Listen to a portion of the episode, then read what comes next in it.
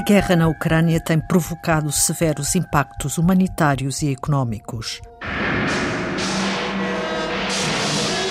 Mas este conflito também está a destruir o ambiente natural, diz Ronaldo Souza, biólogo do Centro de Biologia Molecular e Ambiental da Universidade do Minho, especialista em ecologia e conservação.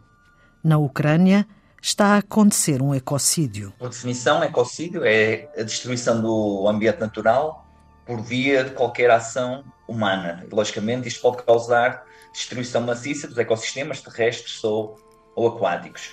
Aquilo que é engraçado é que são poucos os países que legalmente consideram o, eco, o ecocídio, mas dentro dos poucos países que isto existe na, na lei estão a Ucrânia e estão a, a Rússia. São dois países que punem estas, estas ações, o que não deixa de ser interessante. Ronaldo Souza é coautor, com Janine Silva, de um artigo agora publicado na revista científica Frontiers in Ecology and the Environment, no qual é revelada a destruição ambiental que a Ucrânia está a sofrer. Os impactos podem ser vários, nomeadamente com a, a destruição de infraestruturas ou a utilização de, de, material de guerra poderá levar a um aumento da poluição, tanto em ecossistemas terrestres como em ecossistemas aquáticos poderá haver poluição também por eh, hidrocarbonetos e outros, e outros contaminantes, e logicamente também com estes impactos todos e com os impactos sociais também existem, existe em teoria também a eh, pressão para possivelmente mau funcionamento das estações de tratamento de água e de tratamento do lixo, e logicamente a poluição ou o aumento da contaminação poderá ser um dos problemas uh, maiores.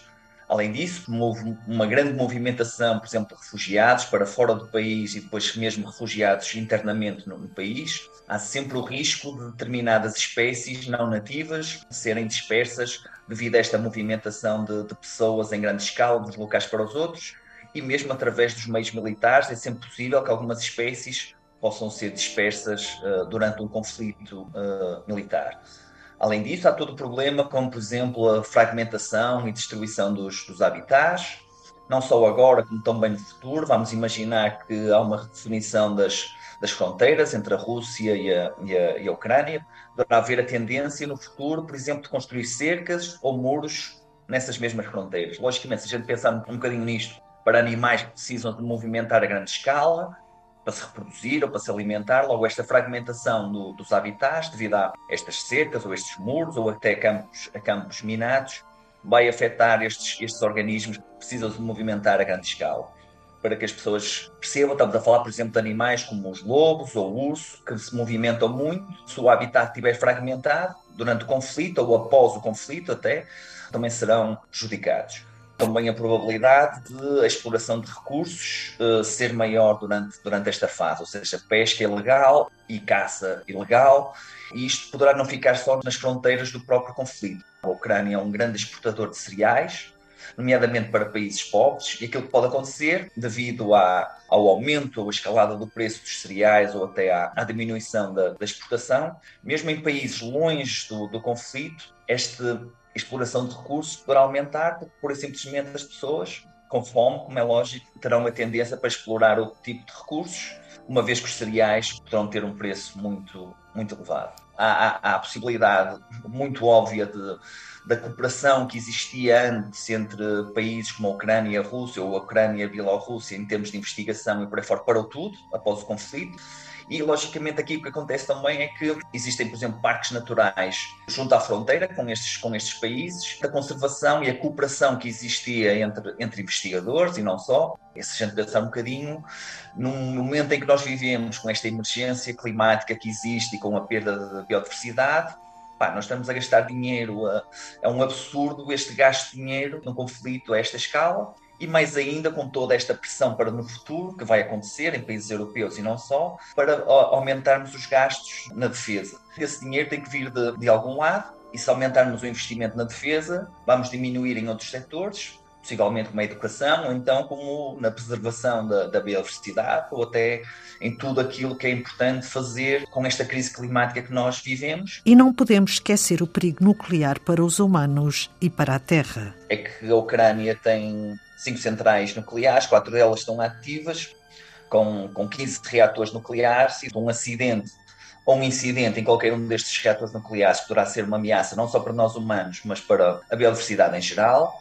E por outro lado, temos a Rússia, que é uma potência nuclear. As várias autoridades russas têm de vez em quando ameaçado com este potencial nuclear e, logicamente, um ataque nuclear durante o conflito terá o mesmo, o mesmo grau de, de efeito, uh, mais uma vez, a nós humanos ou à própria, aos próprios organismos, com consequências muito, muito, muito graves.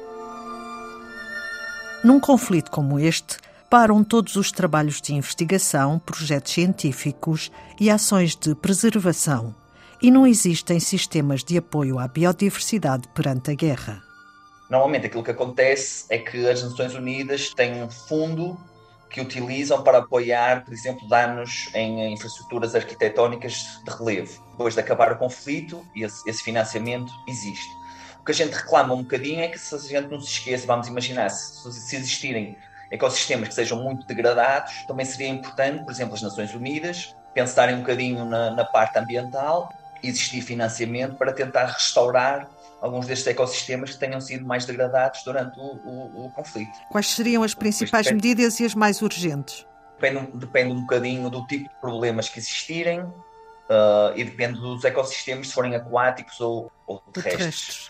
de ser sempre feito com determinadas espécies ou por aí fora que tenham sido mais, mais afetadas, tentar aumentar as suas populações, nem que seja com reprodução em cativeiro ou por aí fora, e nos ecossistemas que estejam mais degradados, vamos imaginar que tenha sido uma floresta que foi completamente dizimada, logicamente é possível sempre replantar, tentar replantar ou, ou tentar mitigar alguns destes efeitos para restaurar o, o habitat como era no passado.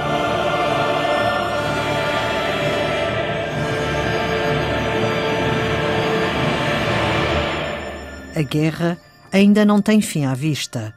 Continuam as ações de destruição do património humano e natural ucraniano. Um alerta do biólogo Ronaldo Souza, da Universidade do Minho. Antena 2 Ciência regressa na próxima segunda-feira. Passe uma boa semana com paz.